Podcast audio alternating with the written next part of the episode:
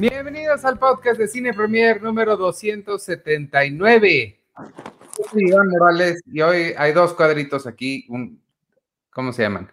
¿Y Yo soy Penny. Sí, eso, tengo una buena razón. Es que eh, leí que para la espalda es mejor sentarse en una pelota de pilates. Entonces estoy sentada en una pelota de pilates. Ok. Estoy rebotando, pero es mejor para tu espalda, sobre todo si estamos todo el día en, la computadora. Bueno, es que si no tienes una silla como la de Checo, ¿verdad? Seguro la silla de Checo es mucho mejor que mi pelota de pilates, pero para mí es mejor mi pelota de pilates porque tu espalda se estira y así el rebote ayuda para que no te duela. Sí, sigo con mi pelota de pilates, es que ayer también en el de Finisteria me senté, es que ya para esta hora me duele la espalda. Ajá. Bueno, ¿y tú cómo te llamas? Yo aquí, Checoche. Yo aquí. me, gusta más tu silla de gamer que, una pelota. Y ya van, ya van, no recuerdo, creo que dos o tres personas, pero cuando hago entrevistas que me, que me la chulean incluso. O sea, Ay, ¿en serio? ¿Quién te ha dicho? Eh, primero un traductor de una entrevista que hice este, francesa, obviamente yo no sé francés, pero el traductor, el traductor me dijo, oye, qué padre está tu silla. Y yo, sí, uy. Ah, y, y, después en la de Serren, en la de Se rentan cuartos, creo que fue Regina Orozco la que me dijo así de, oye, está bien buena tu silla. Sí, y yo, oye, está bien buena tu serie. Y ya empezamos a llamar. ¿Y si estaba buena o le mentiste? Ella te dijo la verdad de tu silla. No, no lo mentí, o sea, vi el primer episodio y está, está, es lo que es. ¿Qué serie? Se rentan cuartos. Ah, pues me quedé igual, no me, no me sirvió de nada preguntar. Yo no, yo tampoco la conozco, pero bueno, qué bueno que le gustó tu silla, chico. Dice, dice Arturo Reyes, solo quiero decir que ya estoy viendo Ted Lazo por recomendación de ustedes. Buena noche para todos. Sí, ¿qué te parece, Arturo? A mí la verdad sí me gustó, la acabé de ver después de hablar de ella aquí. Los biscuits le parten el corazón a cualquier. Sí, hombre, en esa, hay un montón de biscuits bien ricos en esa, en esa serie. Vi que se estrena la segunda en julio. En julio, eso es lo bueno de ver la tarde, que siento que no voy a tener que esperar tanto para ver la segunda temporada, porque es como de, ah, ya está aquí, no tuve que pues esperar un año. Pues yo la voy a ver más tarde todavía, porque sí la voy a ver antes de que salga la segunda, y además, porque me di cuenta que estoy no solo atrasado con esa, me di cuenta que estoy atrasado con Doctor Who. Hoy tuve el, descubrimiento porque una señora del, gobierno eh, referenció Doctor, Who. Oye, ¿qué está pasando con las elecciones? Tenemos que hablar de eso también. Hay, tantas razones por las cuales está mal su referencia. Una de ellas es que si ella pone su nombre, hola, soy Juanita Who, justo el punto de que se llame Who es porque nadie sabe quién es, entonces está ella misma diciendo que nadie sabe quién es. Y en segundo, creo que hay referencias a la cultura pop y a la ciencia ficción más populares que Doctor Who. Sí, no, no, están, sí no, no hay tantos fans, supongo. Pero lo, lo, lo, que de lo que me sirvió es de darme cuenta que la temporada pasada que estrenó el primero de enero de 2020, me detuve a la mitad, no sé por qué, y entonces me faltan ver toda la segunda mitad de esa temporada, la tengo que terminar. No, pues qué bueno que te lo recordó esa candidata del PAN. Es del PAN, ¿verdad?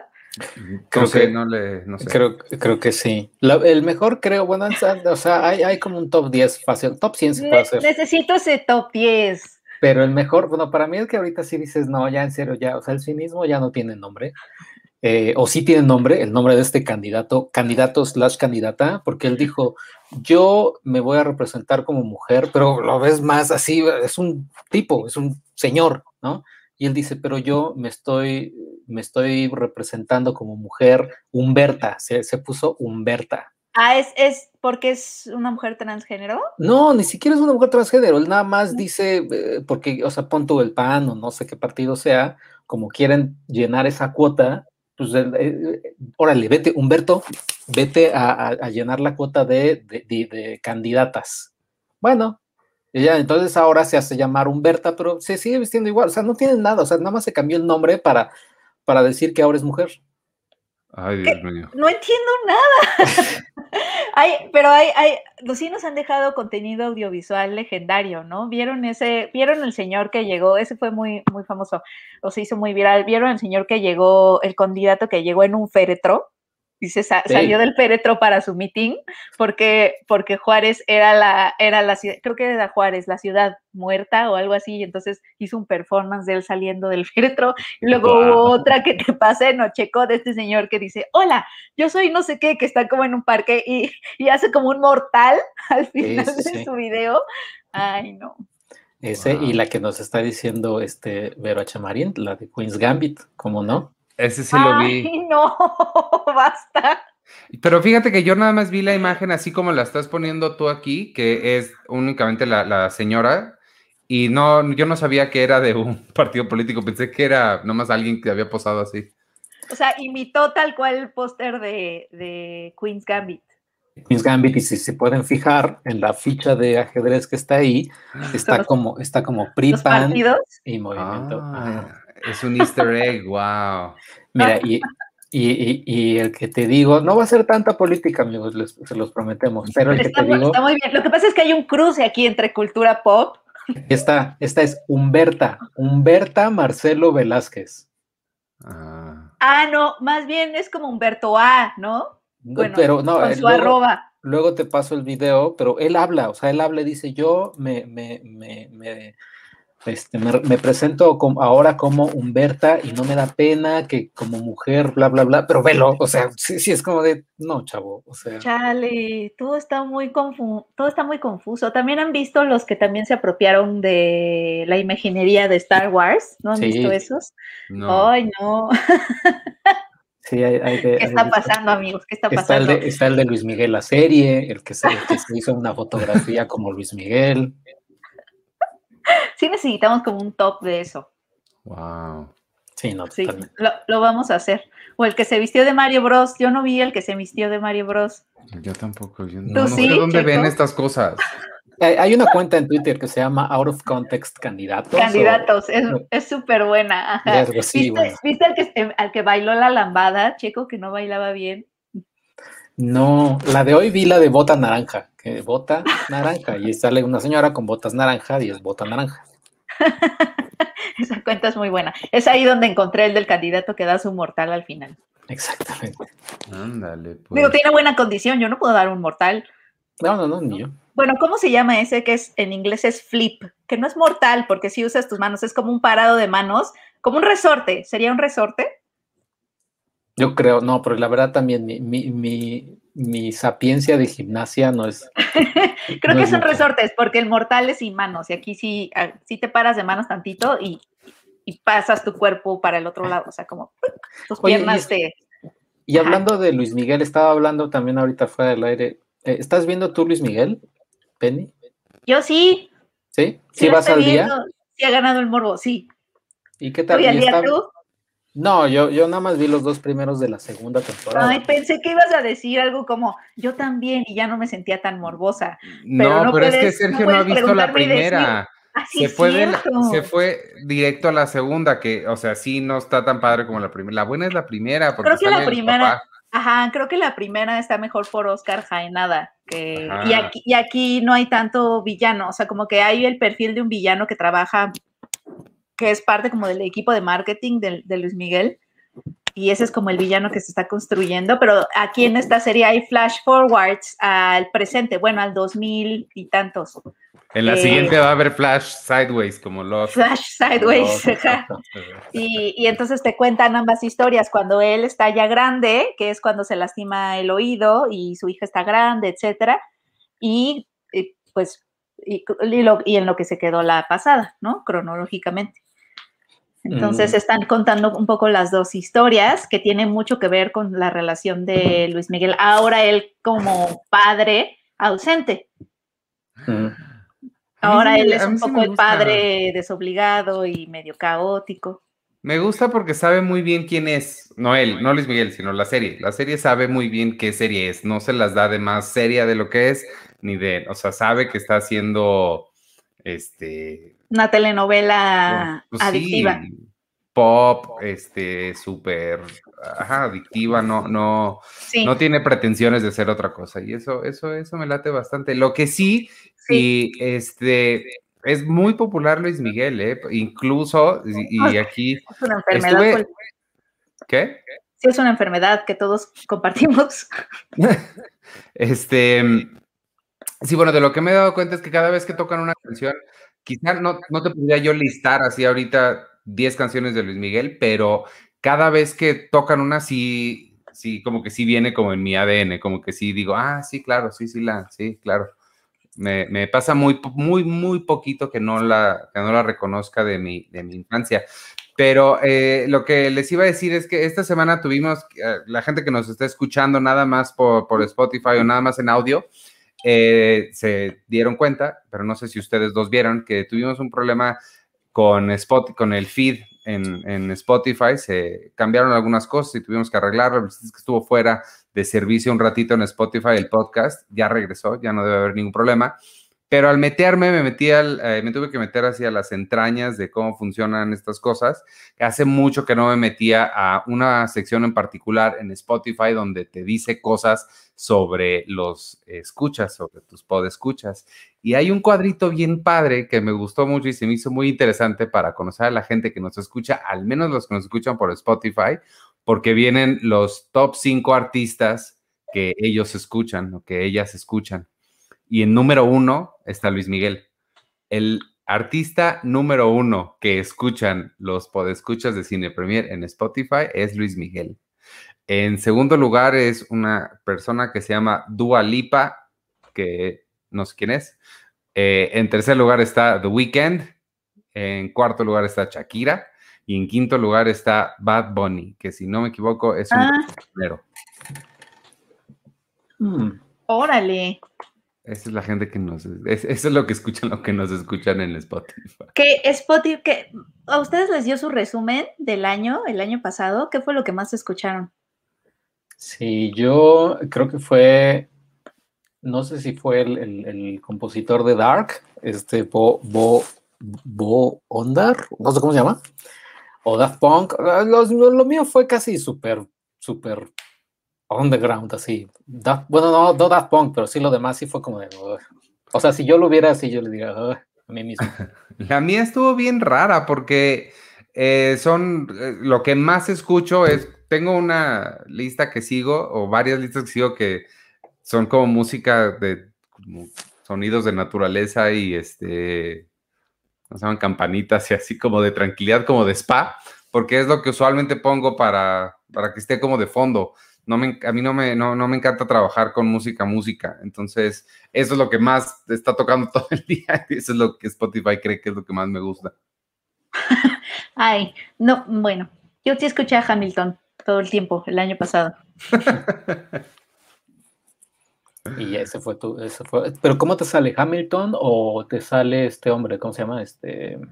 Lin Manuel Miranda, te salen ah. ambos, ajá, ah, te, te, salen ambos, te sale Hamilton y Lin Manuel Miranda. Dice, Jaime Rosales, checo el underground oyendo Daft Punk. Oh. o sea, pero dije que no era Daft Punk. Daft Punk era lo único no underground, todo lo demás era como... Pero es que Checo, Checo sí es fan de Daft Punk, ¿ya les dijiste? Sí, cómo no. No lloré cuando se separaron porque dije, ya qué bueno. qué bueno porque, o sea, vaya, que no sacaron un disco malo.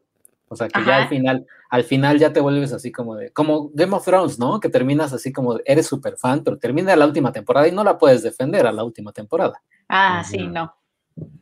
No, nada, no la puedes defender. Todavía me siento lastimada. Sí. Pero hasta tienes tu casco y toda la cosa. Sí, cómo no. Mm. Sí. Ahí está. Y bueno, ah, bueno, ahí está ya Luis Miguel.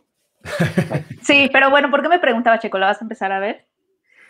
Eh, no, no, es que, es que he escuchado que sí, precisamente eso, ¿no? Que, que, que que Luis Miguel sí, o sea que la primera temporada es muy buena y la segunda no. De hecho, tenemos una entrevista, bueno, Susana Guzmán entrevistó a el showrunner de Luis Miguel la serie. Eh, va a salir yo creo que eh, mañana, no, no, el domingo yo creo. Y este, pero él le decía, o sea, lo que yo no sabía es que la primera temporada está basada en el libro que leyó, que leyó Susana y que escribió, este, no sé quién lo escribió, ¿no? Pero la segunda temporada ya no. Es como Game of Thrones Game of Thrones, las primeras temporadas están basadas en los libros de George R. R. Martin y la última, pues creo que ya no, ¿no? O sea, de las dos últimas, como que ya dijeron, pues ya no.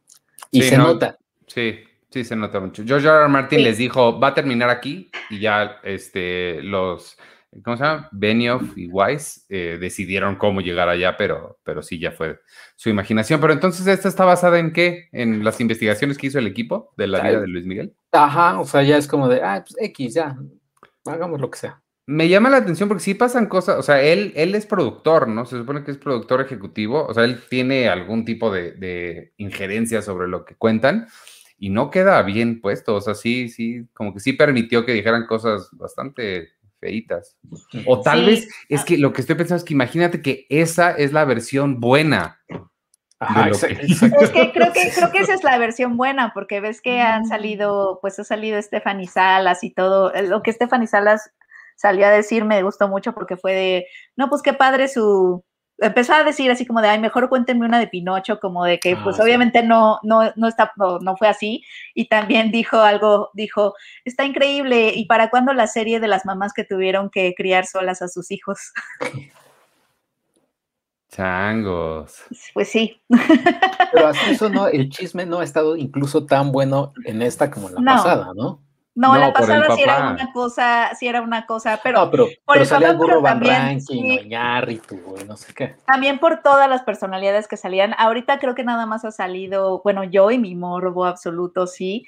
Este, la chava con la que sale, pues ya salió que era Patti Manterola, este, con la que se va a Viña, ¿no? Una cosa así. Es que tú no la has visto. ¿Nadie la ha visto? No, yo sí la he visto.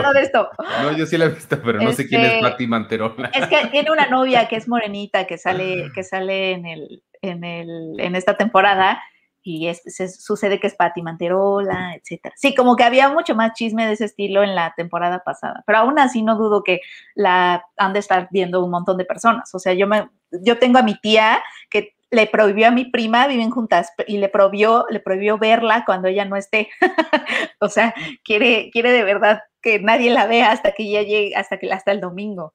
Pero va a salir, bueno, ya salió Frank Sinatra y ahí está diciendo Malicia que va a salir Mariah Carey. ¿Sale Mariah Carey? No, no, ha salido. Ya salió Mariah Está preguntando que si va a salir. No, creo que Mariah Carey sale, es que, es que él ya estaba más grande cuando empezó a salir con ella, entonces no, no, no, no, la respuesta es no. También dicen que, que, no existe, o sea, que como tal no, nunca se vieron Frank Sinatra y Luis Miguel, o sea, que, que, hubo comunicación por teléfono y lo que sea, pero que como tal no se vieron. Y en la serie sí, sí te lo ponen, ¿no? Así como que, ay, hola, Mr. Sinatra.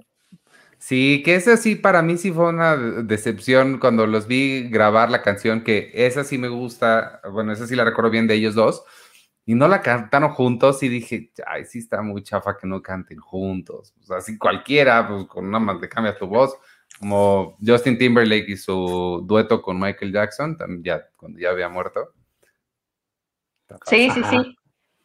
Sí. Sí. O es como, es como Eddie the Eagle, el personaje de Hugh Jackman no existe en la vida real. No, pues sí, así es la ficción, amigos. Tenemos que recordar que no, que lo que vemos no es como pasaron las cosas, desafortunadamente. Oye, nos están preguntando también en Twitter que si hablemos, que si hablamos del retraso de la plataforma de Star Plus. ¿Ustedes vieron ese anuncio? Yo nada más sé que se retrasó para ¿cuándo? ¿Agosto? 31 de agosto. 31 de agosto y habían dicho que era en junio. Sí. Ajá. ¿No? Exactamente. Sí, pues hoy, hoy fue, hoy fue el, el, el, ¿qué, es como el, este, conferencia de financistas, ¿no? Sí, fue para, fue, fue el resultado de, reporte de resultados del primer cuarto del año, lo que le llaman el Q1. Este, entonces dieron muchas ah, cosas de los números, de cómo les había ido y no sé qué tanto. El crecimiento de la, de la plataforma Disney Plus ha estado bien abajo de lo que esperaban pero va muy este, en línea. ¿Abajo de lo que esperaba?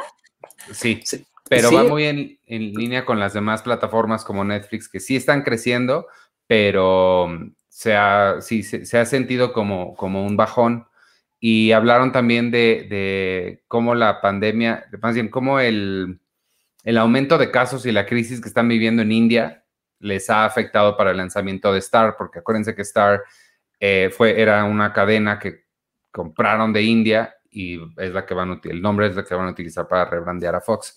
Este, y ya, pero por lo que dijeron, eh, nada más iba a trazar por movimientos logísticos. No dieron como una razón real para el retraso, pero pues a mí se me, o sea, pues yo creo que sí, el, nada movimiento, más... el movimiento que ellos dijeron es que quieren aprovechar eh, finales de agosto, septiembre de la temporada deportiva en Latinoamérica. En Latinoamérica y, en general, yo creo, porque, porque estamos hablando de que empieza la NFL más o menos por esas fechas, o si, si no es que ya empezó. Eh, y hay torneos de fútbol, etcétera, ¿no? Y como tienen ESPN Plus, y eso sí va a ser un gancho muy fuerte para aquí, para Latinoamérica, pues creo que, es importante. Sí, menciona Diego, Diego Sánchez, llevan este, 103 millones de suscriptores. Según yo, sí van incluso más, más, más, más adelantados de lo que ellos esperaban. Ellos esperaban, creo que, tener 90 millones para dos años.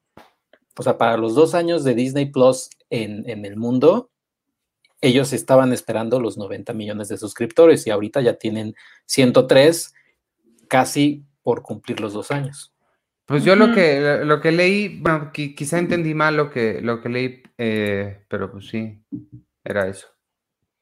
Y, y, lo que lo que sí, yo creo que también es bastante notorio que iban a estrenar el mismo mes que HBO Max y se movieron, no, no, no sé si necesariamente por miedo, pero nada más como para quitarse el camino y no, no empalmarse, porque no tiene. Yo, yo, yo también pensé que, que, era por eso, que digo, a lo mejor sí fue parte de su estrategia, a lo mejor no lo van a decir, porque es como admitir que, que, tienes miedo a ese duelo directo, pero pues HBO Max llega en junio y también justo hoy se anunció lo de la reunión de Friends, que sí iba, que se va a lanzar HBO Max y va a traer el especial de Friends que que reúne como a todo el elenco y Checo con tu cara. Checo, tienes chance de verla de aquí a que se estrene el especial. No, no, no, ese, ese sí, Friends, no, o sea, sí te he visto un par de episodios, pero sí, no, es que sabes que no puedo, y, ya sí lo he dicho, no puedo con las risas grabadas, no puedo con que alguien me diga, aquí te ríes, ja, ja, ja, ja, ja, aquí te vas a reír, ja, ja, ja, ja, ja, sí, no, o sea, sí digo, no, a mí no, a mí no me dices dónde reírme. ¿Hay alguna sitcom con risas grabadas que te haya gustado? No sé si el príncipe del rap tenga risas grabadas. Seguro sí. Sí. ¿Sí? Sí, sí, sí, porque era sitcom normal. Eh, probablemente esa y ya, pero fuera de, fuera de eso sí no hay ninguna. Y, bueno, lo de Friends sé que hay muchos fans, pero, pero luego también ya dicen, ya pasaron 17 años, chavales. Ya, ya, pero, va, pero, va, a pegar, la verdad es que pues, va, a ser de su contenido más visto, HBO Max. Entonces llega con esta reunión especial de Friends y también en su, parece que pues obviamente van a traer Harry Potter, etcétera, etcétera. Entonces sí llega fuerte HBO Max, o sea, sí llega creo que como para pues competirle a Star y pues Star dijo, no, mejor yo me paso para abajo, amigos. Sí, como que, como que dijeron, vaya, ¿para qué nos ponemos así? ¿Para qué somos tercos? Y ya. Yo sí voy a, yo sí voy a hablar de, yo sí voy a hablar, yo sí voy a ver el especial de Friends, chico. Sí, no, yo sé, yo sé que tú lo, tú lo vas a ver y, Les cuento.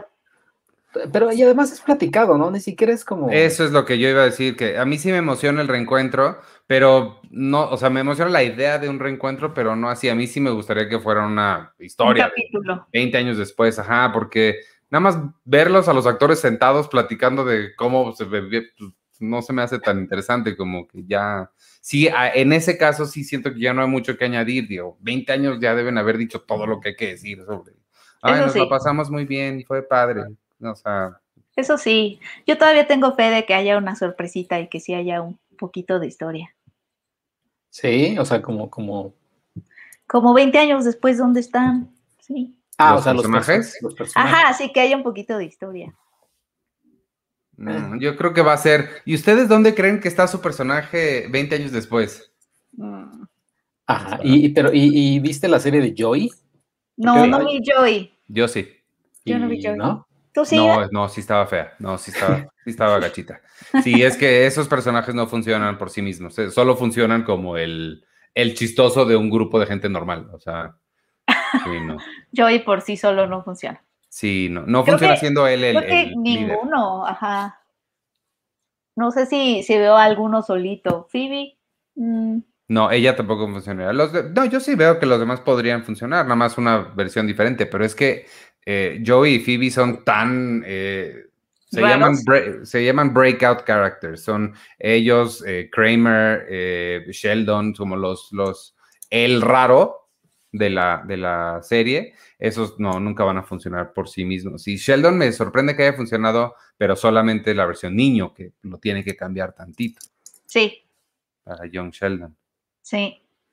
Ah, bueno, pues claro. ahí está, amigos. Star se, se movió para agosto. A ver qué tal nos va. Y a ver qué tal está HBO Max. Oye, Sergio, ya acabé de ver, me mandaste, me pusiste de tarea, me dijiste, vete a ver, a terminar Invincible, y yo me fui, terminé Invincible, y te voy a decir qué es lo que más me gusta de Invincible, o sea, eh, no, no, no necesariamente del final, pero de todo Invincible, lo que más me gusta es la forma en la que dicen el nombre de la serie. Cada episodio eh, se eh, encuentra la manera de decirle, and I am, o and you are, o are you, y en- entra, nadie dice su nombre, pero entra el, el nombre de la, de la serie, eso me encanta, me, me gustó mucho. Que, que me recuerda mucho a, bueno, es- creo que solo este, ese, ese como detalle lo usan en un episodio, pero me recuerda mucho a Barry, la serie de HBO, que la- es, así, ¿cuál Friends? La serie de, de- de Barry en HBO es, es, es una... es- no, no, no. no, Sí, sí, es muy buena. es una joya. Eh, y él lo mencionan en un episodio cuando le dicen, no, y no sé qué, no, él no se llama, se llama, ya sale el nombre también de Barry en- en- enorme. También eso me gusta, pero sí, el- el- este detalle de Invincible es muy bueno. Y, y ya, bueno, y entonces, ¿te, te gustó el final? ¿Se te hizo muy sangriento? Sí, está muy, muy, muy sangriento, mucho, mucho más sangriento de lo que esperaba. Eh, y sí, ¿qué tanto vamos a, a decir de, de spoilers? Porque pues, sí es un twist importante. Bueno, no twist, pero una resolución importante. Eh, no sé. Bueno, digamos que lo que sucede al final, la, la razón por la, de la existencia de esta primera temporada, porque la primera temporada comienza con uno de los, el, el mero mero, el Superman, el Capitán América de este universo, que se llama, este, ¿cómo se llama? Optimus. ¿Cómo se llama? Ay, que hace la voz J.K. Simmons. Este, ay, no me acuerdo cómo se llama, pero bueno, el, el- el principal de repente se voltea y mata a todos sus compañeros de, la, de esta liga de superhéroes. Y pues toda la serie se trata de ver qué es lo que pasó. Alguien lo estaba, o sea, se volvió loco o, o estaba siendo poseído o qué es lo que estaban amenazando a su familia. Entonces, ya que se resuelve eso, eh, no, no- no sé qué tanto me gustó ese, eh, esa particular resolución, porque sí creo que no lo anunciaron lo suficientemente bien. Siento que no construyeron lo suficientemente bien para hacer ese twist y no me lo creí un poquito. Sí lo sentí como un poco forzado. Eh, no, a, a mí sí, bueno, no, yo no lo sentí forzado de nada. O sea, creo que lo que yo sí sentí, ah, Omniman se llama el, el- Omniman, sí. Lo que, lo que yo sí sentí es que estamos, o sea, es que precisamente la primera temporada es apenas el super mega comienzo de algo que se ve que va a estar enorme, porque, porque sí creo que, o sea, al fin, el final, pues sí nos presenta varios de los, de los posibles enemigos aliados que van a tener para defender la tierra de, de, de, de- de lo- de los, del- de la raza de Omniman. eh, que son súper fuertes. O sea, es que aquí sí también es como Game of Thrones, ¿no? O sea, no sabes quién va a morir Sí. y, y todos los demás, todos los que se quedan vivos, este, son muy fuertes, son amenazas muy fuertes, y eso está padre porque la, la segunda, la segunda y tercera temporada que ya están confirmadas, pues va a ser, va a ser algo, todavía espero, yo creo que más sangriento, yo creo. Lo que sí no me gusta es la animación, la animación yo siento que es como, eh, súper, súper, ¿no? como de huevo cartoon. A mí sí me gusta, fíjate, me gusta justo la simpleza que, que maneja. Como que, no sé, siento que le da, le da un toque interesante. Sí, en general a mí de las animaciones tienden a, como sea, esta es realmente sorpresivo que la haya visto porque a mí de entrada las animaciones no, algo no me, no me atraen y los superhéroes ya, ya también estoy en el mismo barco que esta Emily Blunt. Emily Blunt, que también ya too much. O sea, sí me gustan y todo, pero ya. Este, entonces, sí es sorpresivo que la haya visto, pero, pero me gusta, me gusta la animación, sí me, me gusta que, se- que parece muy amigable, muy de niños. O sea, no, no parece animación tipo Sandman, ¿no? Así oscura y dura, sino sí se ve como de niños, pero estas cosas sangrientísimas que suceden. Y este, e, e, ese estilo sí me, sí, me gusta. Oye, la, la, la, otra que vi, bueno, que vi un cachito, no sé si, si ustedes la vieron, Penny, yo creo que naturalmente no. No. Este ¿Por qué? ¿Cómo sabes? ¿Por qué, ¿Por qué asumes? Eso es profiling. porque, porque es de, este, uno es de superhéroes. Eh, y dos es la, la, serie de la semana de Netflix, que es Jupiter's Legacy. Ah. Eh, y yo vi creo que tres episodios, cuatro. Y, pero lo que en general dice la, la, crítica en general, sí, tiene la, verdad es que sí, empieza muy bien, pero después como muy plana, es como, ah, ¿Se siente el, el, estilo Mark Millar? Pues no, no tanto, porque incluso eh, aquí el código, el único código es como tipo Superman, eh, esto pasa en el primer episodio, eh, el hijo de este superhéroe defiende al papá, pero por error mata a este supervillano y todos se quedan así como, ¡Ah! lo mataste. Y ya, o sea, porque no deben de matar, los superhéroes no deben de matar. Y a partir de ahí es como, es más un drama familiar pues, tal cual, ¿no? Estos chavitos que están eh, bajo la sombra de sus padres, que son superhéroes importantes, y ya, o sea, pero no sé, o sea, sí, yo la vi, o sea, vi estos tres episodios y dije, bueno, está, cotorra, pero no. Sí, yo tenía, me, llamó la atención, me llamaba medio la atención, medio me llamaba la atención por el nombre de Mark Millar, pero, pero sí, no, no, no pude aventarme a, verla. Oye, y, y, de aquí de Cinemex que vuelve a abrir sus puertas y tiene razón la tribu del cine, que si no me equivoco, la tribu del cine creo que es Fabricio, o la Fabricio. Dice, Hola, Fabricio. Cinépolis no tendrá Cruella y Cinemex sí. Creo que sí es cierto, creo que es un punto. Pero Cruella va a estar en Disney Plus. Pero tienes que pagar 350 pesos. Va a estar en Premier Access, ¿no? Ajá, tú porque no tienes hijos y está padre, pero la gente que tiene hijos, que es quien va a ver esta película, ¿qué va a preferir? ¿Pagar 300 pesos o los 500 que le sale el estacionamiento, los chicles, los dulces? Mm. Pero, pero, pero también hay una fuerza ahí importante que es los quiero sacar de la casa. Ajá, sí. quiero, quiero como que me dejen tantito en paz y entonces los llevas al cine. Ah, sí, Porque yo, porque, porque obviamente en la casa aquí tiene que ser de comer yo, yo hago las palomitas, yo hago todo. Yo creo que sí le puede ir bien en cines a Cinemex. Regresa el 26 de mayo, al parecer, Roy San Martín, todas las salas que son, anunció que eran 153 complejos o salas, no, complejos. Complejos. Este, 153 complejos en, en todo el país que ya van a estar abiertos a partir del 26 de mayo. Eh, pero, pero, pero espérate, creo que el, el, el, debate va más allá porque, ok, ¿quién tiene que cocinar aquí si yo me que les tengo que hacer las cosas? Ok, sí, pero... Bueno, es un decir, yo, yo no tengo hijos. No, ah, sí, claro, pero eh, ¿qué pasa cuando, ok, los voy a llevar al cine para no tener que cocinar y nada, y los llevas y les gusta mucho la película y te dicen, mamá, mejor si la quiero ver otra vez? Entonces los llevas otra vez al cine o vas a tener que contratarla en Disney Plus y ya pagaste el no sé, si, no sé si la van a querer ver otra vez. sabes? Eso, por un lado, y además no es como, o sea, o sea, esto no es como que la primera vez, más bien, imagínate los papás que llevaron al cine a ver Frozen a sus, o sea, los que, que, llevaron a ver a sus hijos Frozen, antes no existía Disney Plus, entonces antes no era de, pues, pues la vas a ver en Disney Plus, hijo. No, o sea, este, me imagino que tuvieron que llevarlos, no sé, dos, tres veces al cine, se las compraron pirata, porque en ese momento me imagino no estaba, no estaba en digital. O sea, vaya, es algo que se tienen que atener los padres, ¿no?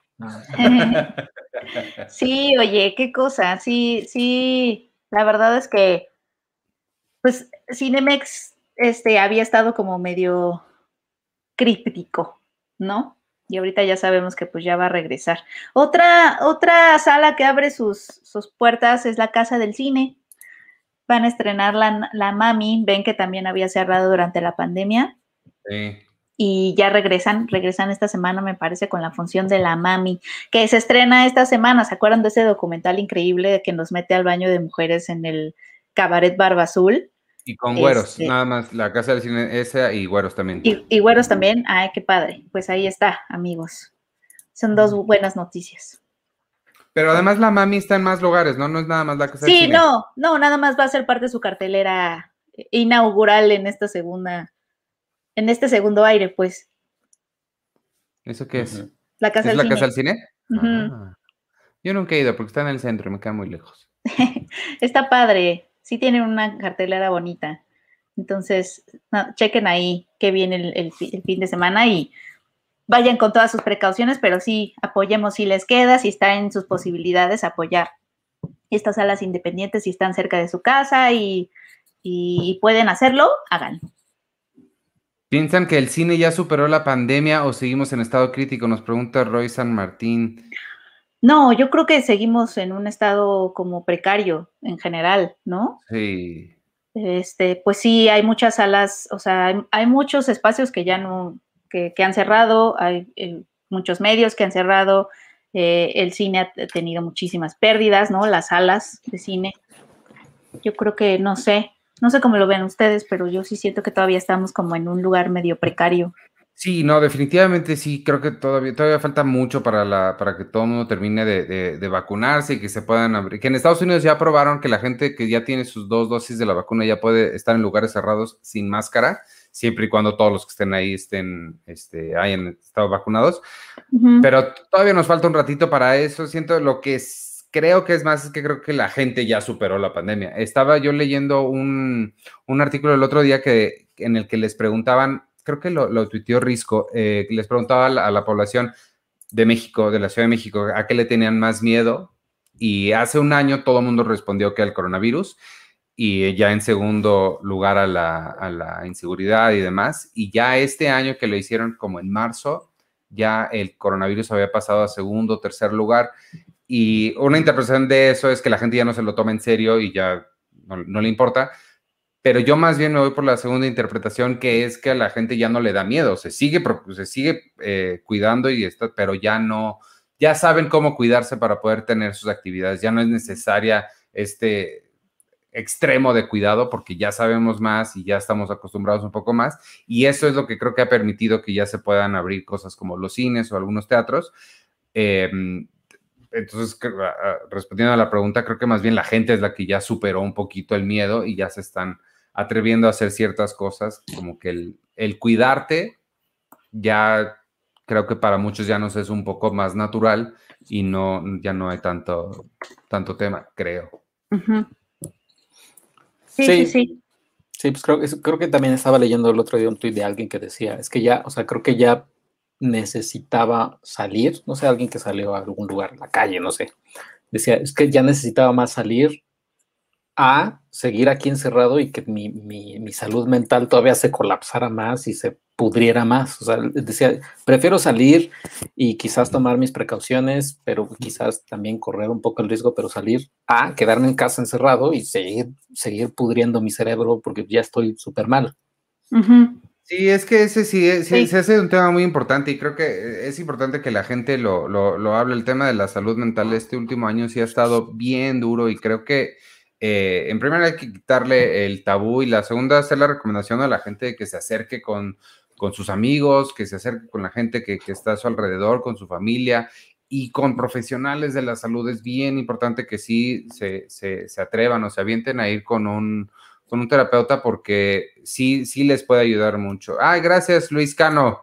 Hey, muchísimas gracias. Mega chat iba a decir. Super chat, muchas gracias. Este, ahorita te, contesto. Pregunta: Hola, ¿sabrán cuándo se estrena Another Round? Por cierto, Checo ya empató el América. No me digas eso. Perdiendo el partido. Ay, Checo.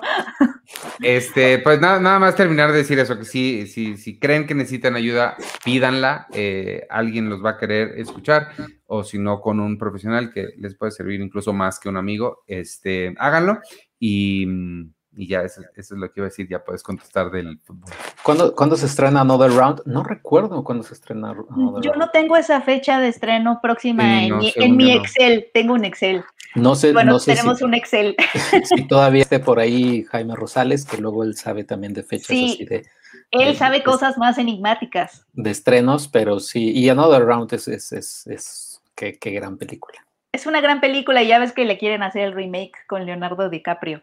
No sé qué siento al respecto. Oye, que hablando de, remakes, porque a los americanos no les gusta leer este, subtítulos y a fuerza quieren que las hagan otra vez en lugar de verlas con subtítulos. Eso está eh, rarísimo. Le pasé a Sergio en la mañana este, una cosa que están haciendo, es, un, es una empresa que se está dedicando al doblaje de películas, pero con, están utilizando este sistema de deepfake, esta tecnología de deepfake, que es la que reemplaza los rostros y hace a la gente decir cosas que no estaba diciendo. Este, entonces lo que hacen es... ¿Ya vivimos en ese mundo? Es una escena de Robert De Niro, por ejemplo, o de Tom Hanks viene el ejemplo ahí, y Jack Nicholson viene, y se le ve la boca cambiada para que parezca que está hablando el idioma en el que está el doblaje. Entonces, ya es este. Pero no crees que también, o sea, es como más flojo, o sea, para, para, el, para el, mundo del doblaje, el, el el ya decir, ah, ya, mejorarlo así, es como, no sé, como poner una hoja calca sobre algo y cuando, cuando lo dibujas, o sea, como que, como que el, proceso del doblaje también es actuar y que, que, machar con, tu, con tus labios y que sea así, como que, o sea, como que lo vi también, sí dije, eso por un lado, y por otro es carísimo, también es como de, no. Sí, muy caro, sí. Mejor, mejor apréndele, este, Luisito y, y, y hazle bien tu doblaje. Pero, ¿cuál, ¿cuál sería la diferencia en términos de, actuación? Pues el, el, actor o la actriz siguen actuando y nada más le agarran los labios. Pero es como, por ejemplo, las caricaturas, o sea, el anime o las caricaturas, es, o sea, tendrías que hacer eso también y hay, y hay muy buen doblaje en caricaturas, en todo. Y el doblaje también latino o el doblaje, o sea, un doblaje bien hecho, creo, como que no te fijas tanto en, ay, dijo hoy la ay, no sé qué, o sea, siento como que el doblaje americano, eso sí es malo, o sea, porque la verdad sí he visto, si han visto películas de X idioma dobladas al americano, es, es, malito, sí es, es malito ese doblaje. También entiendo igual que por ahí. El latino es súper bueno. El latino es súper bueno. Pero sí, está, está rarísima esa noticia, no sabía, no sabía que ya vivíamos en ese futuro. Pues yo soy de la idea de que mejor vean cosas subtituladas y ya. Sí, que aprendan a, que aprendamos a leer subtítulos, pero sí es raro, ¿no? Sí es raro esa, esa actitud como de, me gustó eso, me la voy a apropiar, ¿no? Como que, ¿por qué no puede existir Another Round y nada más disfrutarla, pues en su idioma y siendo una historia original? O sea, como que esa cosa de Hollywood de, me gusta esto, me lo voy a apropiar, es raro, es raro.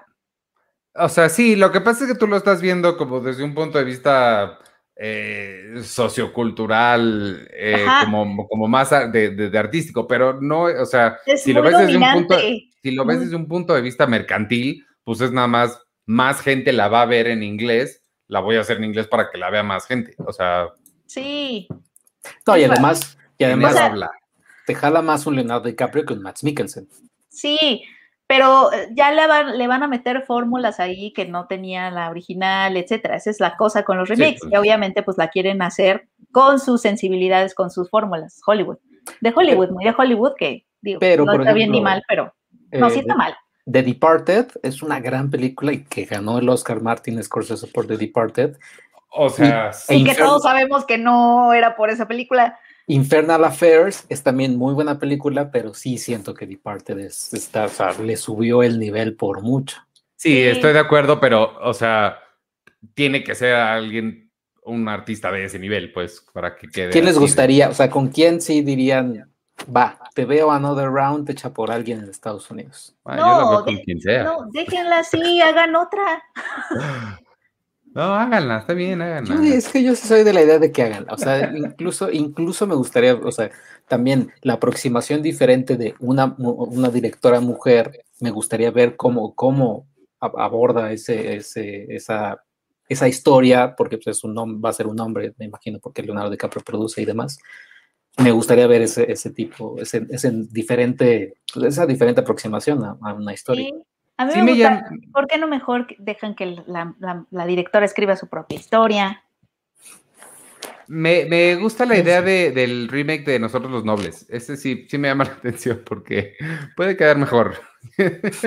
Sí, sí, pues digo, también la veré, ¿no? Ahí voy a estar. Más si es Leonardo DiCaprio, ahí vamos a estar todos, pero bueno. Otra ronda con Omar Chaparro. Otra ronda con Omar Chaparro. Nuestros, nuestros remakes también, no sé qué pensar. Sí, digo, hay de remakes a remakes también. Eh, sí. Eh, digo, y están los 20.000 remakes de Betty la Fea. Sí, eh, yo sí quiero verlos todos.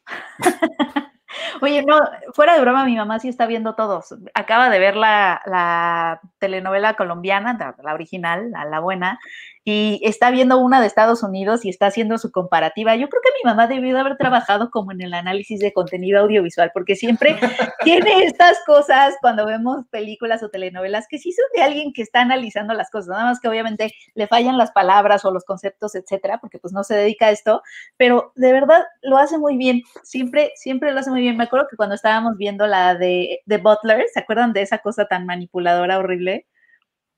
Sí la ah, vieron, la de Butler que ah, así, así. Mi mamá me acuerdo que la terminamos de ver así, créditos, de pronto créditos a negros, y se queda callada como un segundo, se vuelve y me dice, no me gustó, siento algo aquí, como que, como que me quería hacer llorar a fuerza. Y yo, sí, mamá, exactamente, eso es lo que te debiste que haber sentido. Muy bien, aplausos por ti. es muy buena para identificar, como que de pronto sí dicen, no, esto está mal, esto está mal, algo está mal. Ajá, sí, luego a veces es muy cínico, ¿no? Hollywood, así como, y, y The Butler sí es totalmente, con Oprah Winfrey, caminando también con este Forrest Whitaker, los dos ancianitos, viendo cómo se construyó la América de Barack Obama, así es como de ya. Sí, sí, sí, sí, sí, fue muy manipulador. Esa no la, esa no la vi. Qué bien. Oye, pero eh, ¿qué es? Eh, esta semana se estrena Espiral, ¿no? Espiral se estrena y también la de Angelina Jolie, que no sé si tú la viste. Yo sí la vi porque entrevisté a Angelina Jolie. Ah, pues si quieres primero habla, de ella y habla de tu entrevista también.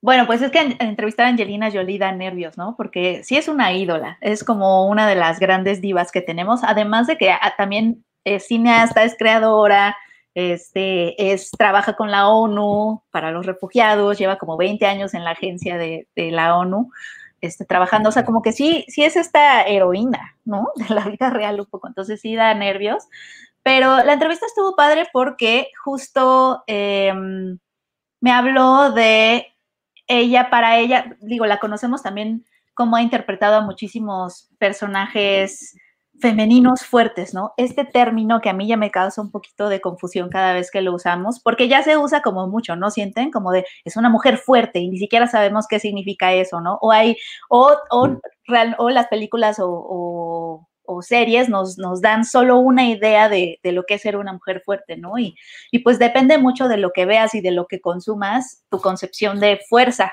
¿no? Femenina. Entonces, hablamos un poco de eso y hablamos de, ella, cómo se relaciona con ese concepto, porque también su personaje en esta película, ella es una bombera paracaidista. Ojo, esto existe, amigos. Se llaman smoke jumpers, son saltadores de humo, o sea, son bomberos que de por sí ya es un oficio pues súper guau, bueno, ¿no? Sí. te, sí te causa respeto. Entonces, pero todavía hay bomberos elite que son los que se avientan de los aviones en paracaídas para apagar fuegos tipo los de Australia que tuvimos el año pasado o los de California, o sea, hardcore. Entonces, ella interpreta a, una bombera paracaidista que además está atormentada. Digo, esta, este como arquetipo de, de personaje ya lo conocemos, que es esta persona atormentada por el pasado, que es medio osca, medio antisocial, medio taciturna, y que está, que está, pues, está en duelo un poco, ¿no? Y en el caso de, esta, de este personaje es porque, eh, sí, el concepto de hombre fuerte Sylvester Stallone, pues supongo que en los 80 sí era ese, ¿no? O sea, sí, eh, eso es, y eso es lo que se está tratando de reexaminar, ¿no? ¿Qué entendemos por fuerza o cómo se ve eso? Entonces, eh, pues como les decía, ella está atormentada porque perdió a tres personas en un incendio en donde ella estaba a cargo como de luchar contra ese incendio y no pudo salvar a estas tres personas que en realidad son tres niños. Entonces, ella está en eso cuando se topa con un chavito de 12 años que viene que viene que está siendo perseguido por dos asesinos a sueldo porque su papá resulta que descubre algo, algo de corrupción que llega como hasta el gobierno y entonces te dan a entender que gente en el poder contrata a estos dos asesinos para pues acabar con los cabos sueltos, ¿no? Su papá y, y, el niño.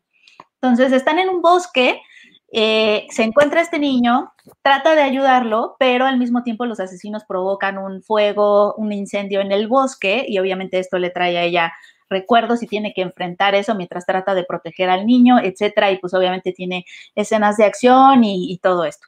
es más de thriller que una película de acción. O sea, creo que la película es adecuada, o sea, realmente es muy convencional, es, em, pues es mediana en ese sentido, es convencional, un thriller que puedes ver. Me recuerdo a los que ves el sábado por la noche, pero yo lo que, lo que igual le destacaría un poco es eh, que el personaje de ella sí no es este o sea, sí sigue un poco la fórmula de igual, este héroe taciturno que encuentra redención cuando se encuentra con un niño, que hemos visto en The Mandalorian, Logan, etcétera, que es como un tropo muy, este, muy frecuente en el cine y que es muy atractivo, ¿no? Porque es como esta dupla que te saca, que, que, inspira mucha ternura, el malo macho, el guerrero así, y el niño este, que saca el lado tierno y el lado protector, ¿no? De esta persona que es, este, de acero, casi, casi. Entonces, pero aquí, eh, en lugar de este macho guerrero, pues es una mujer y nunca te da la sensación de que sea una heroína que patea traseros, no, o sea, siempre es una mujer muy vulnerable que todo el tiempo está nada más tratando de sobrevivir y está quebrada y pues realmente nadie está listo como para proteger a otra persona, pero pues de alguna forma tienes que ser suficiente. Y básicamente ese es el personaje de ella, creo que destacaría que un poquito le dé el giro a esa fórmula ahí, y también lo, también lo que está cool de la película, y creo que serían las dos únicas cosas que destacaría, porque todo lo demás está, como les digo, adecuado, promedio, eh, son los asesinos, que es el que salía en Game of Thrones, el Littlefinger, Aiden Gillen, Gillen, que se se llama Aidan Gillen, y, Nicholas Holt, ellos son los asesinos, pero haz de cuenta que lo que me gustó de esos asesinos es que no, no tienen personalidades excéntricas, ni, ni, ni, ni son estos villanos raros o maldosos, no tienen esa personalidad que otra película quizá le pondría, sino son, haz de cuenta que son dos oficinistas, o sea, teniendo juntas así de como, o sea, vestidos de traje, así, este, hablando cómo es mejor acercarse a los objetivos, pero haz de cuenta que están en una junta de una, de, una corporación, o sea, realmente son personas a las que nada más les contrataron y están haciendo su trabajo, punto, ¿no? Y eso, eso me pareció cool porque realmente te da como, pues sí, nada más son como estas personas que están prácticamente en su día godín, ¿no? Matando a personas. Y, y, eso me gustó. Eh, fíjate que eso sí me gustó, se me hizo, se me hizo diferente. Son las únicas dos cosas que destacaría. Todo lo demás creo que está muy, muy convencional. Es el, chavo que está arriba, abajo de la cara de Angelina. ¿Es Joe Berntal? Es John Bertal. Es que hay otra historia, que no estoy hablando tanto de ella porque de pronto siento que se pierde y medio. De hecho, a mí me estaba, o sea, me estaba emocionando mucho. Ya me habías ya me habías vendido tu pitch, o sea, si, tú me hubieras vendido el, pitch de la película en un elevador, ya me, ya me habrías ganado, eh, es una bombera elite que se avienta de aviones para apagar fuegos. Excelente. Pero después me empezaste a meter así, y hay dos asesinos que buscan a un niño. Ese es el problema, que si tú esperas ver muchas, muchas secuencias de acción de bomberos elite, cómo se avientan de los aviones, no, eso no pasa.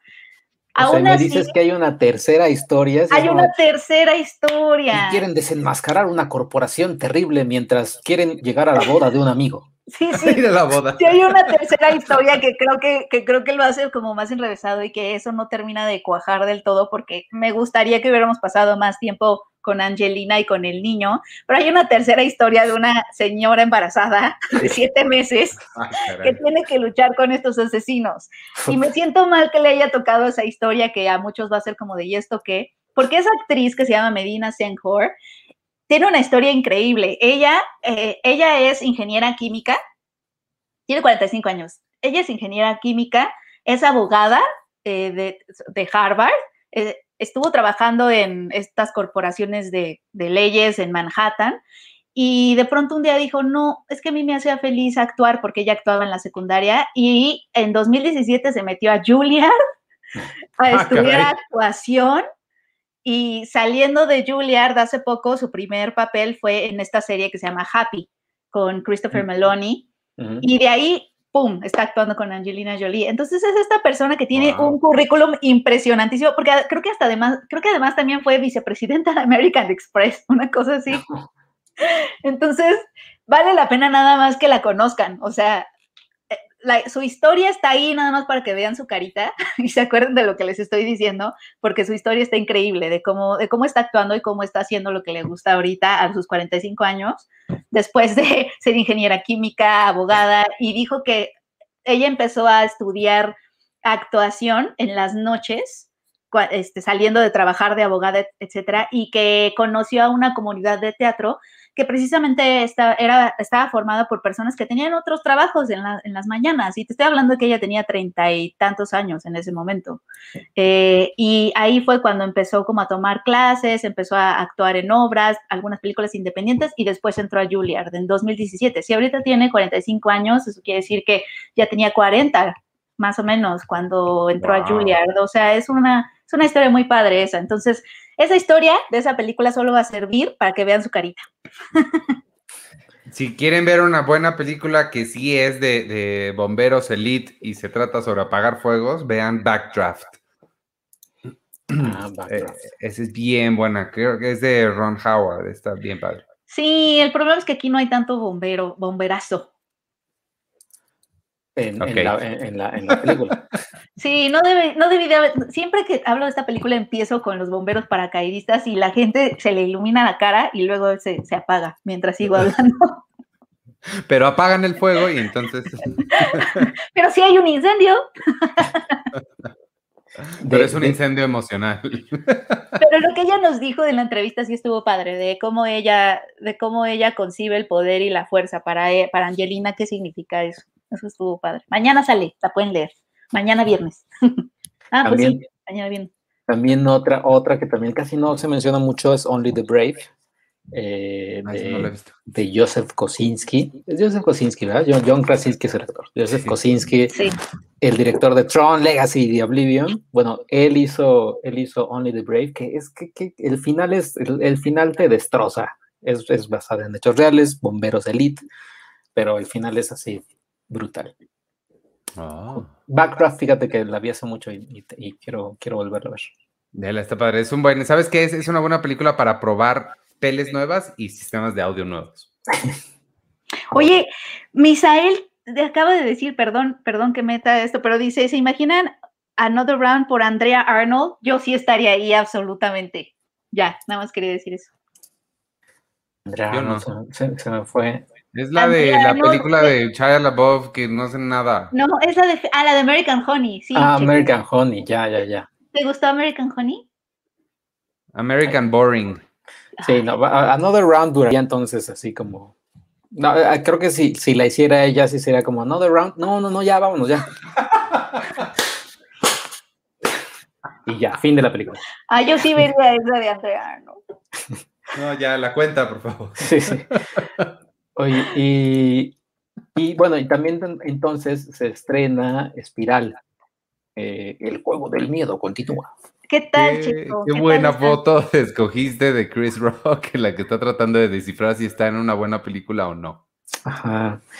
Pues eh, no sé, no sé si los podescuchas ahorita que están en vivo escuchándonos sean fans o no, o qué piensen de la franquicia, porque, bueno, me imagino ustedes, o sea, no han visto, no se han echado las nueve películas de eso, ¿verdad? Yo no sabía que había nueve. en tu crítica decías cuatro y yo pensé que habían cuatro. Eh, yo he visto algunas, Checo, pero las tengo revueltas en mi cabeza porque me generan mucho, o sea, no las puedo ver, me, tengo que cubrir, o sea, me generan, no, no, no puedo, o sea, he intentado, pero siempre me voy al baño cuando llegan, obviamente, escenas como de sangre o de tortura o algo así, y entonces no las tengo bien claras por eso. No, yo solo he visto una, pensé que la tenía, según yo la tenía, pero no la tengo, pero nada más la, primera. La primera es la buena, o sea, la primera sí es, sí es, sí me atrevería a decir que es de las mejores películas, digamos, de terror de la década, de esa década, que es el 2000 y cacho. Eh, sí, es James Wan, así ópera prima, con, con, casi nada de presupuesto y lograron una historia increíble. Y el director de Invisible Man, ¿cómo se llama? Este, Lee Wanell. Lee Wanell. sale también ahí en, en Saw. Eh, ya, ¿no? Demuestra que es, una, que es una gran película, pero después de ahí nos vimos así, nos fuimos con nueve películas y dice Rafael Ríos, se recomienda la saga de Saw, pues solo si te gusta como el torture porn, y, las historias de detectives y los twists al final de las películas, que esta también tiene su twist, pero también es un twist muy pedorro, así es como... Pero ¿qué tiene, ¿qué tiene la saga, Checo, que creo que es la que ha elevado eh, pues ese tipo de, ese género? Creo que, creo que lo que tiene e, es las trampas. Las trampas es ay, a ver, a ver qué trampas van a, van a hacer en esta, ¿no? Y, ya, y descubres el personaje al principio, no sé, atrapado y, el, el puppet, ahí la, la, grabación que le dice, hola, mister, no sé qué. Este, y tienes que escapar, si, si, quieres escapar, te tienes que hacer esto, ¿no? Y, no sé, tienes que cortarte la lengua o tienes que quitarte un ojo y, ya, ¿no? Y entonces empieza la carrera contra el tiempo porque si no se muere la persona. Y creo que es eso, o sea, tal cual es, es, es únicamente ver estas trampas mortales y ver, cómo, ver si, se, si se escapa o no la víctima y al final descubrir quizás quién está detrás de todo esto, que ya sabes que es Jigsaw, pero quizás cómo es que llegó ahí o cómo es que se conectan estas personas y demás. Como salió en esta época de, o sea, 2005 o 4 la película, y como es de la onda de Lost, o sea, como que también en esa, en esa época eran personajes conectados a través de diferentes cosas. O sea, esta, esta, o sea, por eso So también fue, la 2, la 3, la 4 eran interesantes porque ten, eh, venían arrastrando esta, esta onda de Lost que tiene Heroes, que tiene muchas series de televisión, que estas grandes historias corales con muchos personajes que se interconectan entre sí, solo supo hacer también muy bien. Y, y ya, obviamente ya para esta época ya no, ya no están conectados, bueno, sí están conectados los personajes, pero ya no es lo relevante, lo relevante ya ahora son las, las trampas. Claro. Ah, ya, ya, ok, ok. Sí, o sea, sí tiene, sí tiene cierto atractivo. Y bueno, entonces esta entonces está, pues, eh, como que quiere ser un spin-off y no un spin-off porque es Sparrow from the Book of Saw, pero pues, ¿cuál Book of Saw? O sea, no, no, sé si es como, ay, no, como que para verse muy súper acá. ¿No hay un Book of Saw? Pues no, es como de, no, no sé de dónde sacaron lo del Book of Saw. Y, y ya, y es Chris Rock, porque Chris Rock es muy fan de la saga, y entonces llegó con Lionsgate y le dijo a Lionsgate, oye, ¿sabes qué? Pues me gustaría producirte, tengo, tengo estas ideas increíbles, que qué bueno que nada más se, se, planteó una historia y no como la de la del director de Tyler Sheridan, la de, y que es mujer bombera, y entonces hay esto, y esto, y esto, y esto. Eh, o sea, nada más, se, nada más fue a, este es un detective que está tras la pista, tras un asesino que piensan que es un, copycat de, de, Jigsaw y ya, ¿no? Y soy yo el detective y este, como soy un policía que desenmascara a los policías corruptos, todos los de mi, los de mi, ¿cómo se dice? Como mi, no delegación, bueno, los... Precinto. Los de, los de mi precinto pues no me quieren porque pues soy el policía que los desenmascara, ¿no? Y, ya, y entonces a partir de ahí es esta historia que quiere ser también como un Seven, pero pues obviamente no, no, es un Seven, no es David Fincher. Visualmente las fotos que he visto tienen la estética sevenosa. Sí, no, y, y, se, escucha medio raro sevenosa. Este, por eso me distraje. Este, sí, o sea, sí tienen, la, sí tienen esta estética, Seven, pero pero no, o sea, pero únicamente se queda en eso, ¿no? Y lo que había escuchado también, la película empieza así a tope y nunca termina, o sea, siempre está a tope, siempre hay asesinos, correr, asesinos, correr, nunca, no hay, nunca te dejan un respiro de conocer a los personajes, o sea, a lo mucho un par de secuencias, pero fuera de eso no. Y ya, o sea, si, si son fans de eso, les va a gustar, y ya. Pero es como, como McDonald's. Si, si eres fan de McDonald's, pues te va a gustar la quarter pounder con queso y ya, la acabas y dices, bueno, vamos. No te nutre. Ajá, no creo que te nutra ni nada por el estilo, pero te entretiene y, ya, pero leve. Chris Rock, eso sí, lo, hace bien, o sea, como que sí, yo, yo, o sea, arrojaba un par de veces un chiste, pero no, no del chiste de que la sala iba, iba, iba a morirse de risa. Como que chistes bien, o sea, como, como que nada más te decías, ja, y ya, pero pero, pero nada así, nada así tipo Chris Rock, así de, este es mi stand-up, chicos. Sí, no, eso, estuvo bien. Chistes ja. Creo que eso ya debería ser un, una categoría que tengamos como para Exacto. medir el humor de una película. Son chistes ja.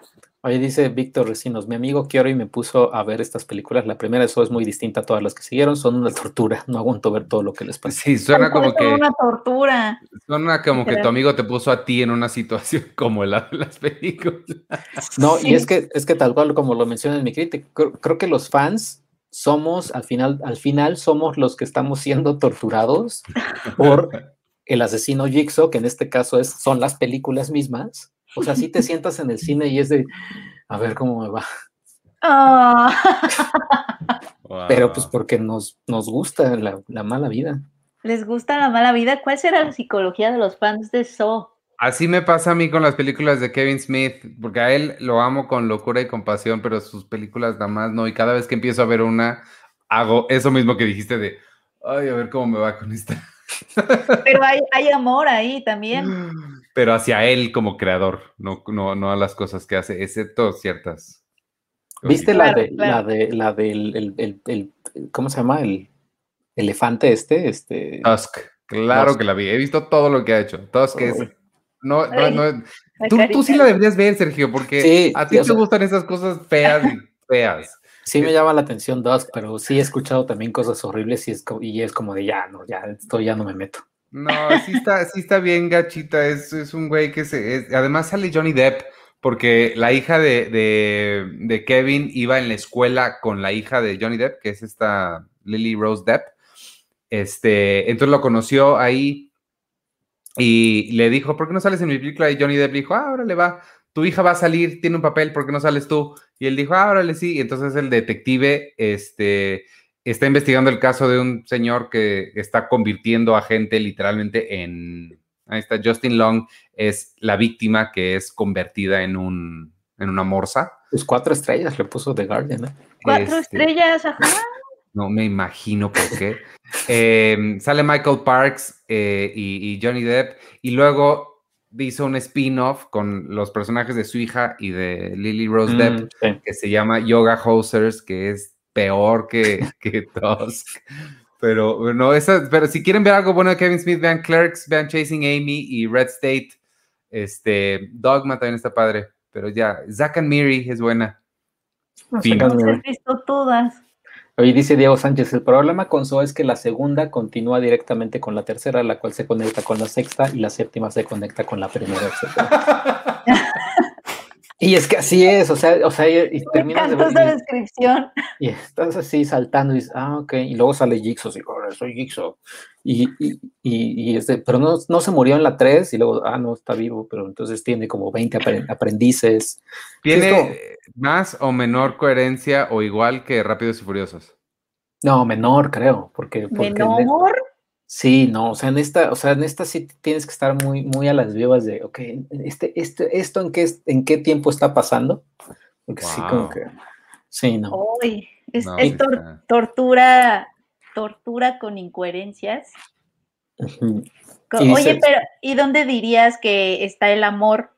O sea, si, si Iván ve las de Kevin Smith porque lo ama a él, los que aman so, el amor está en en, en, el, en, las trampas, o sea, en el, en, el gore, en el gore de las trampas. O sea, creo que un poco lo que hizo Hostal, pero Hostal era más vulgar en el sentido de, ah, te voy a matar.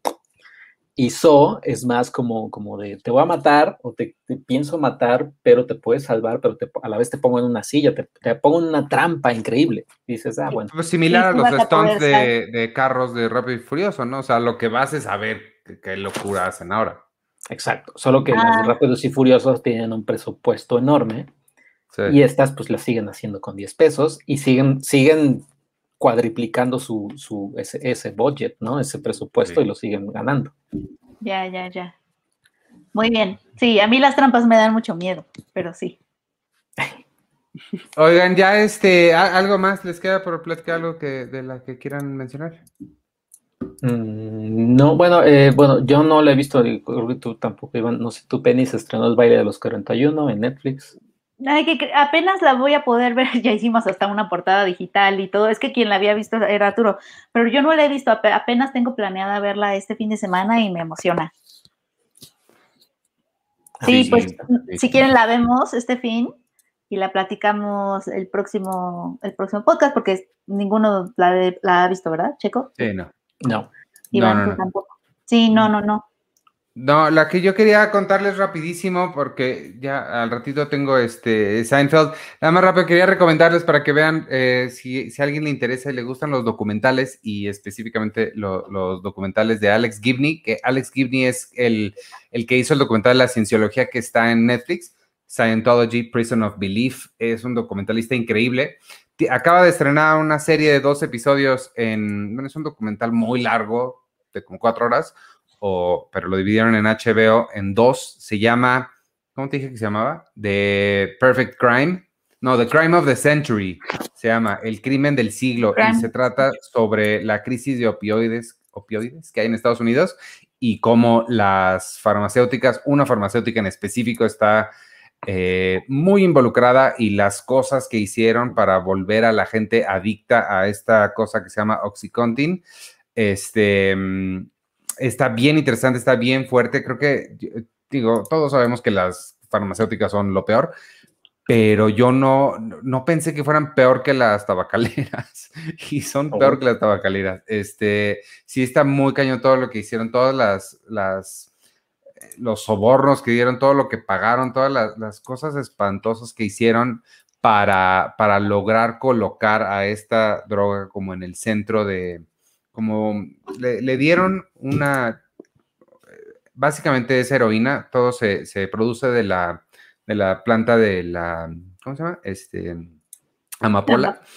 Y lo que, lo que te explican ahí es que los efectos y la composición química es la misma que la heroína, entonces realmente no hay diferencia entre esta droga y la, entre el oxycontin, que es legal, y la heroína. La única diferencia es que la farmacéutica esta ha pagado millones sobre millones sobre millones para hacerla legal y invirtieron una campaña de marketing muy grande para que la gente la aceptara y para que los, doctores la recomendaran y la recetaran, este, a pesar de que sabían de lo altamente adictiva que era y de los peligros que tenía si te tomabas más de la dosis recomendada, porque una dosis pues, normal, pequeña, sí te ayudaba con el dolor, porque lo que alivia es mucho el dolor de gente que tiene no sé, este, se le estimula la espalda o que tiene, o sea, lesiones graves, ¿no? Este, pero si te tomas más, pues sí, es, es muy adictivo y es lo que ha causado una crisis en Estados Unidos muy, muy fuerte. Entonces, está bien bueno este, este documental, se llama eh, The Crime of the Century, ahí quien nos está viendo en YouTube lo puede ver,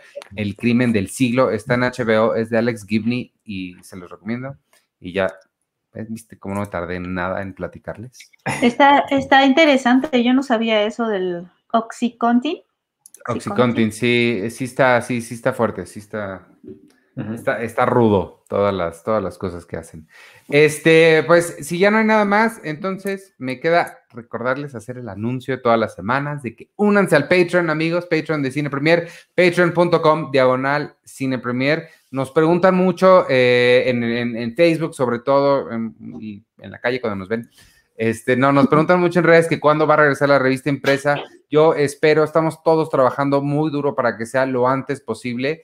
Está todavía en, en, en planes regresar 100%, pero pues sí es una, eh, es una batalla este, a contracorriente porque están muy difíciles las cosas, mm. pero si ustedes quieren apoyar, por ejemplo, este, apoyar al, esfuerzo para que podamos regresar lo antes posible y además lograr acceso a talleres, a seminarios, leer las revistas digitales que ya tenemos totalmente gratis, ver el sitio sin publicidad, y ser parte de la comunidad en el foro de discusión que tenemos en, Discord, que es increíble, además de los podcasts exclusivos que hacemos.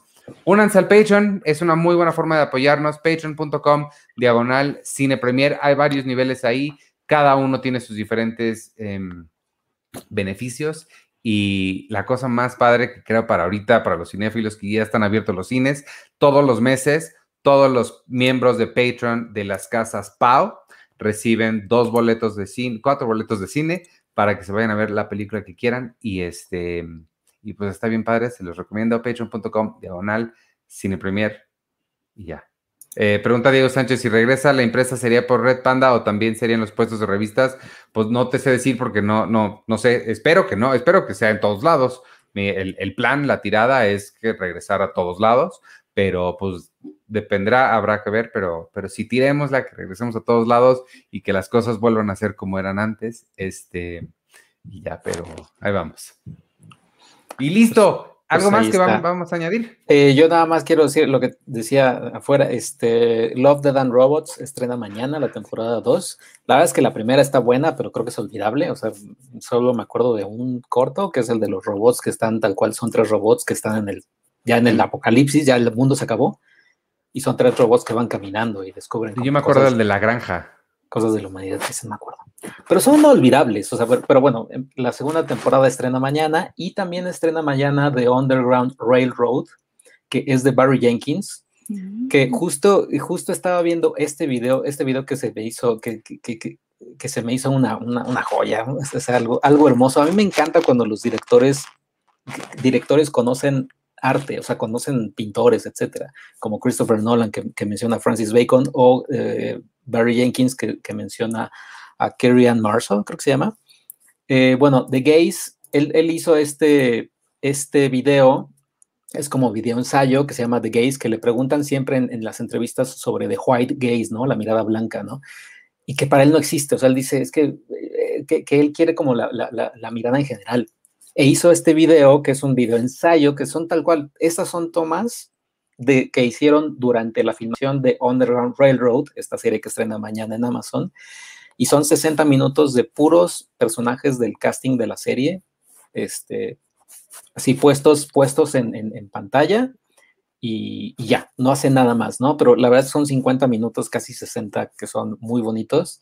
Y la serie estrena mañana y es de Barry Jenkins, él la dirige y es sobre una chica que descubre que, que quiere escapar de, de estos este, campos de algodón, etcétera, y descubre literal un, un, este, un tren subterráneo y que en ese tren subterráneo se mueve todo, toda la comunidad, etcétera, ¿no? Es que es, es como muy del estilo de Barry Jenkins, etcétera, y, y pues vaya, después de que vi este video me emocionó mucho la, la serie que va a estrenar mañana.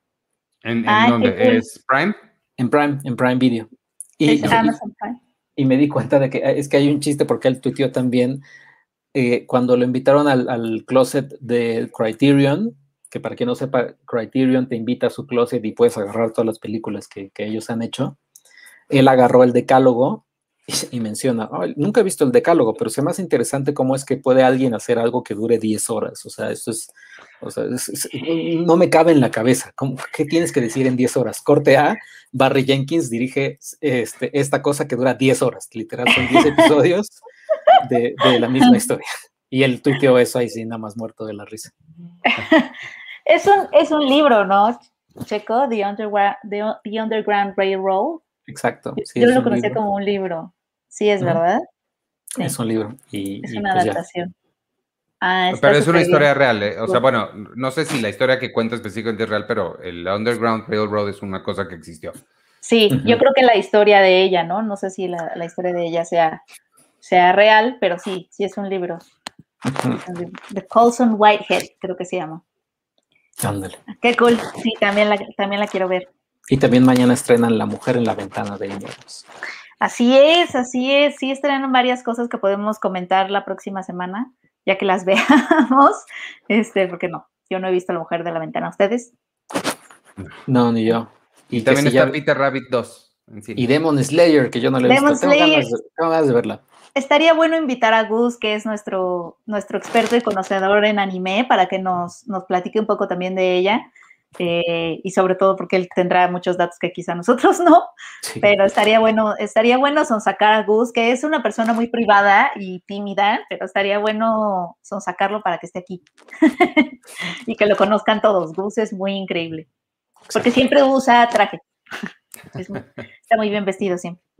Este, no, pues yo nada más quería decir al final eh, una buena noticia, regresándome como a lo de la Casa del Cine, nada más eh, recordar que, que, ya abrió la Casa del Cine, está en el centro de la Ciudad de México, pero una buenísima noticia que acabo de ver es que va a empezar con una cartelera que incluye Los Güeros, La Mami, El Diablo entre las Piernas, Ayer Maravilla Fui, que es esta película que también este, de, fanta de fantasía un poco eh, de la Ciudad de México, pero también, y esto es una gran, gran noticia de verdad, va a tener una función única de Los Lobos, que es una película mexicana que se estrenó en la Berlinale y ganó varios premios, y de verdad es una de las películas mexicanas más bonitas que he visto como en mucho tiempo. Tuve chance de verla esta semana y de verdad, de verdad, Los Lobos es una joya, no se van a arrepentir de verla, y es una función única porque realmente la película estrena el 10 de junio y esta semana la Casa del Cine la va a tener un poco como a modo de, reinauguración.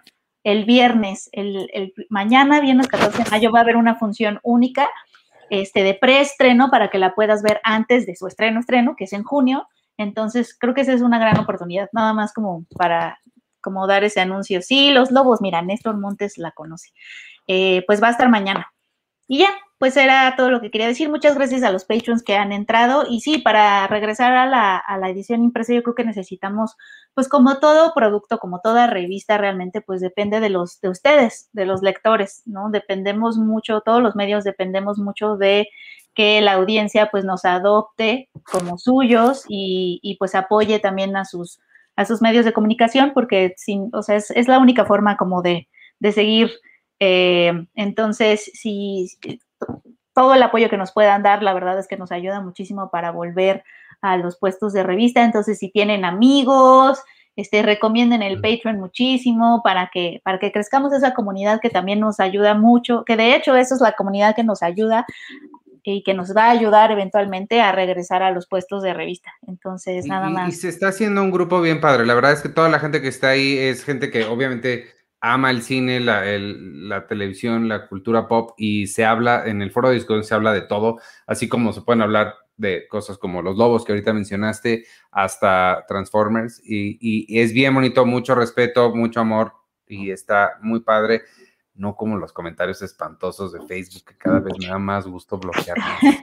Sí, bueno, Internet es una selva.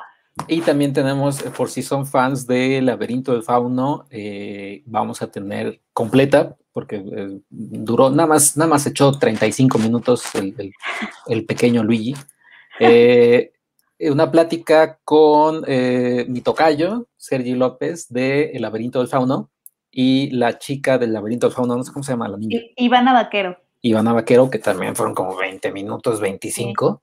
Este para, completa, la, toda la charla completa sobre el laberinto del fauno con ellos dos, esto por su aniversario. Eh, en Patreon, en el sitio va, a estar obviamente cinco minutos de esa plática, o, sea, como resumido, pero en, Patreon sí va a estar full la charla. Eh, pues, imagínense ellos, ellos dos hablando del laberinto del fauno, que quién, quién aquí no es fan del laberinto del fauno, un poquito, pero este, pero todos los demás, este, sí, para que la vean. Muy bien. no sabía eso. Bueno. Súper.